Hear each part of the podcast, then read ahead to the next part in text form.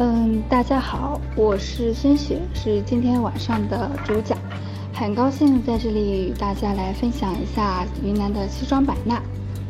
不知道大家对西双版纳的理解是源于哪？是源于那场电影《孔雀公主》，还是源于以前的电视剧《孽债》，或者是我们小时候的课本？其实对西双版纳这个热带雨林以及多元少数民族风情的地方，充满了向往。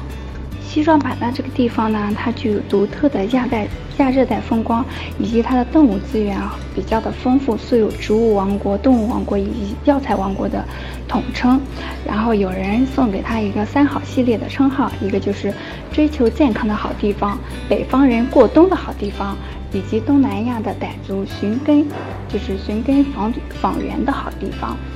然后版纳这一块的话，我们从简单的地图上可以看到，就是上面那张图片。它位于云南的最南边，然后是是云南省下的一个少数民族自治州，也就是西双版纳傣族自治州。这个地方是以神奇的自然资源和多元的少数民族风情为主打的。然后的话，就是好多人经常会问我们，西双版纳这个地方到底是什么时候比较适合出行？正常来讲是一年四季都 OK。如果说一定要追加一个。比较神奇，就是最佳的时节的话，应该是十月到次年的六月份，因为这个时候呢，怎么来说，就是它的气温在十六度，刚好不冷，最适合过冬，也就是避寒。然后，如果要是六到九月份去西双版纳的话，虽然说是雨季，但是它有大量的热带水果上市，你可以吃个遍。所以来说，其实一年四季都是比较去适合的。版纳的整体布局分为一市两县，一市的话是景洪市。然后以此为中心去开发，然后俗称为黎明之城。两县的话，一个就是勐海县，勐海县的话就是俗称的普洱茶的故乡，然后有着一千七百多年历史的野生茶树就在这个地方。然后另外一个地方就是勐腊县，勐腊县的话就靠近勐海口岸，是和老挝被老挝给半包住。然后它的西南的话是缅甸。在这个位置，它的主要景点的话，也是以就是望天树这一块为主打。游玩的话，我们主要说一些必玩的景点。去这个西双版纳的话，主要首推的景点的话，估计就是中科院，嗯，西双版纳植物园，它是西双版纳唯一的五 A 级景区，当地人统称的话是猛人植物园。猛人植物园的话，它分为东西两区。西区的话，一般以二十多个专业的植物园区集中了热带，嗯，只集中了这些植物，将近有一万余种。然后呢，它的东区的话是以绿石林为主打。绿石林的话，主要适用于探险。一般的大家去游玩的话，基本看一下西区，或者是你如果想要深度探险的话，大家都会去一下东区的。这个的话，景点门票大概在一百零四块钱。西区的电瓶车的话，在五十块钱；全员的话，应该在一百块钱左右。至于你的抵达方式的话，你可以乘坐大巴过去的。一般的从景洪的客运站直接到蒙人这一块的话，是可以直达的，票价大概在十七八块钱就够了。另外一个当然就是包车，其实，嗯，在版纳包车现象还是蛮明显，就是蛮经常用到的。毕竟也不是太贵，你比如说你包一个车，服务时长在八小时，内的费用在淡季应该是三百块钱左右，然后旺季的话应该在五百块钱，就是四五百块钱就够了。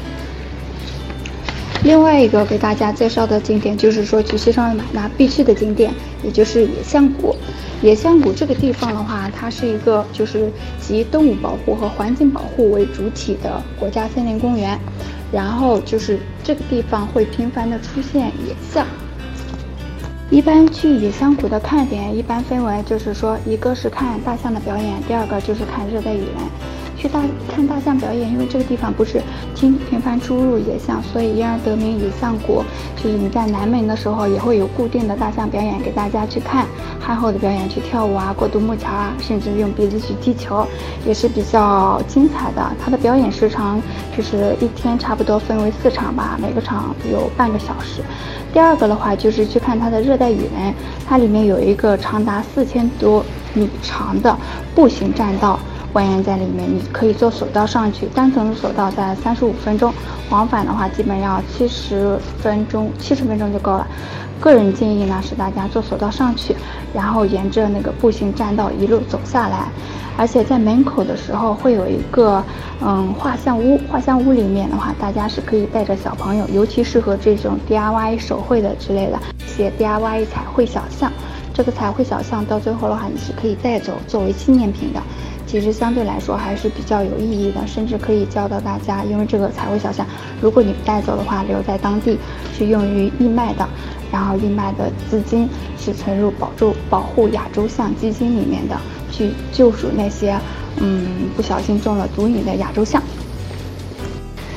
还有一个比较就是去西双版纳大家都比较推崇的一个景区，也就是西双版纳的望天树风景区，它在于勐腊，然后就是勐海口岸那一块，前面有大概的提到过。它这个地方是属于北纬二十一度唯一的一个绿洲，是属于热带雨林的核心景区，是中国唯一一个。记住是唯一一个从水陆空全方位去体验热带雨林那个好地方，嗯，就是之前看《阿凡达》的时候，包括潘达洛潘多拉星球这个地方和这里还是很相似的，甚至有人在这里拍翻拍了一个《阿凡达》，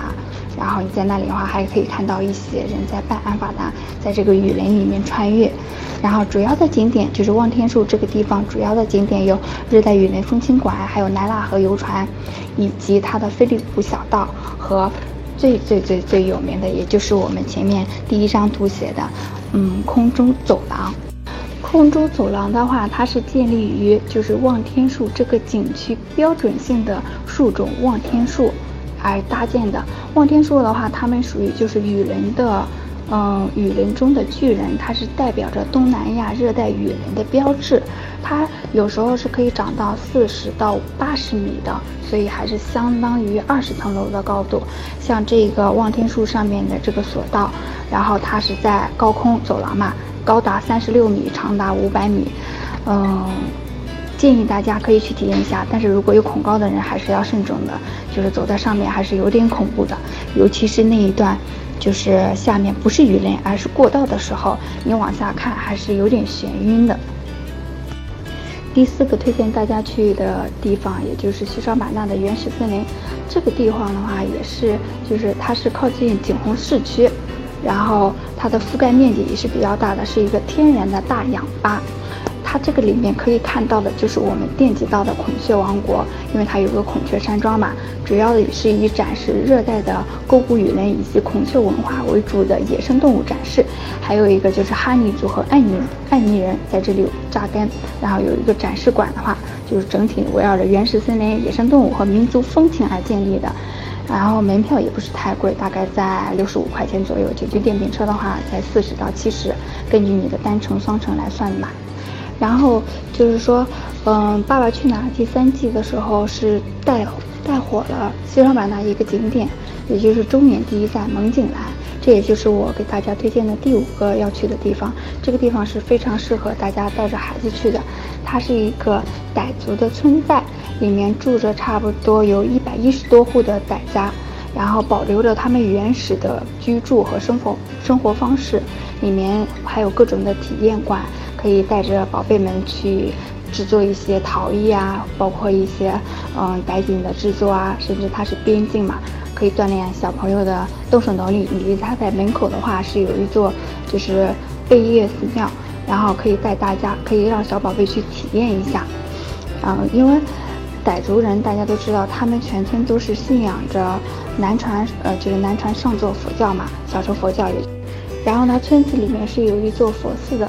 嗯，就是如果大家还有印象的话，就是《爸爸去哪儿》，他们在那里进行，就是组织了一些活动嘛。就是傣家人的所有男童，基本上在七八岁的时候是必须要剃度出家的，要在佛寺里去学习这些傣文，嗯，佛教的一些经典故事啊，还有傣家的历史啊、文化啊、科学知识，去继就是去传承这个伟大的贝叶文化。除了以上五个就是推荐大家去的景点以外，还有其他，因为西双版纳的景点差不多有二十多个，还有其他的，我简单的给大家说一下。就比如说西双版纳的傣族园，它也是傣寨，个人是建议傣寨去一个其实就够了。你们挑一个自己觉得比较喜欢的就行了。还有就是漫天公园，漫天公园这个地方还是蛮神奇的一个地方，就是说傣家人是把他们叫做春欢，意意思就是灵魂之源。嗯，传说是傣王妃来游玩的时候被这里的美景给吸引了，因而得名。然后最主要它有一个另外一个特点就是卖点，嗯，就是晚上的时候你可以去看它的湄公河篝火晚会。这个演出的话，在西双版纳其实算是蛮好，或者是大家嗯比较认同的一个表演。它的展示的话，等会儿到时候娱乐活动这一块我会给大家来提一下。嗯，第八个景点给大家稍微推荐的就是西双版纳的万达乐园，就是王老板不是把万达开到了西双版纳去了，所以这个地方还是蛮值得大家去的。万达乐园它是分为水乐园和陆乐园，水陆乐园的话，你根据时节来，比如说你夏天的时候去玩一下水乐园，然后其他的季节可以玩一下陆乐园，因为它的水乐园的面积不是太大，但是在于独特。它是因为版纳独特的自然资源，然后结合丛林的背景，在夏天的时候绝对是超级适合情侣还有家庭去玩水的一个乐园。比起常见的乐园的话，它主要就是能够在原始丛林的深处去享享享受那种海洋般的感觉，就是给别人一种与众不同的体验。然后陆乐园的话，基本上就分为五大板块，有瀑布广场、蝴蝶王国，还有丛林冒险以及嗯渔人码头场。在万达度假区有万达系列的酒店，就是说大家在玩累了之后看场表演，直接入住万达酒店也是一个比较不错的选择。就是我们讲解了这么多的自然景观，还有一些傣族村寨，包括万达乐园等等。然后稍微看一下其他的比较吸引人眼光，就是大家经常去的地方，就是基诺山寨。我是基诺族群居于基诺山，基诺山是普洱特六大长山之一，差不多有两万多的基诺族吧。基诺族他们比较有意思的是，嗯，意思是舅舅的后代。家中大小事务全部都由舅舅来主持，而且它是西双版纳唯一一个是展示基诺文化主题的景点，然后就是比较原生态这种。在基诺族的话，你花差不多，它的门票是在一百六十块钱，然后你花这些钱进去的话，是可以看将近有五场表演，还有不停的在吃零食。我当初的感想就是这样子的，它里面有那个竞技迎宾啊、太阳花坛啊，还有一些成人礼基诺族的那种大鼓舞、太阳鼓舞，以及刀山火海，还有支砍刀布等等的，还是蛮吸引人的。有人就说金诺族是一个从原始社会直接过渡来的民族，也就是说从原始社会走出来的民族，因此它保留了很多的，嗯，原始社会的生活习惯以及民族风情。如果大家时间来得及的话，这个点还是还值得大家去的。因为版纳它主要居住的民族是傣族，傣族呢又是信仰于小乘佛教的。所以它的整个境内的佛教的设施，包括一些佛塔、佛寺还是比较多的。其中比较有名的就是蒙勒大佛寺和总佛寺。蒙勒大佛寺是有门票的，差不多就是外卖价的话，应该在一百二十块钱左右的，还有电瓶车之类的。进去之后，就是把那几乎所有的佛寺，就是以蒙勒大佛寺和总佛寺为代表。而且，总就是蒙勒大佛寺里面还有一些孔雀放飞，以及讲解佛祖的生平，和天天都会有一些泼水节的活动。所以大家去这个点的话，也是可以去参与的。因为也知道泼水节这个地就是泼水节，版纳真正的泼水节是在四月十三号到十五号。如果错过了这个时机的话，还想要体验一下泼水，那么去蒙勒大佛寺就是一个。蛮不错的选择，它基本上一天可能会分为两场，第一场大概在下午两点左右，第二场就在下午四点左右。所以你只要这个时间赶上了，甚至你可以换上傣家的服饰，去实地的参与到这个泼水中。因为，嗯，他们的说法就是傣家人的说法就是，你被泼的水越多，得到的祝福也就是越多的。其他的景点，诸如刚刚提过的总佛寺啊、热带花卉园啊，以及就是边境打洛那一块，包括独树城南、云海茶庄、茶树就是茶马古道等等的话，这些都可以根据大家的时间来简单的去游玩。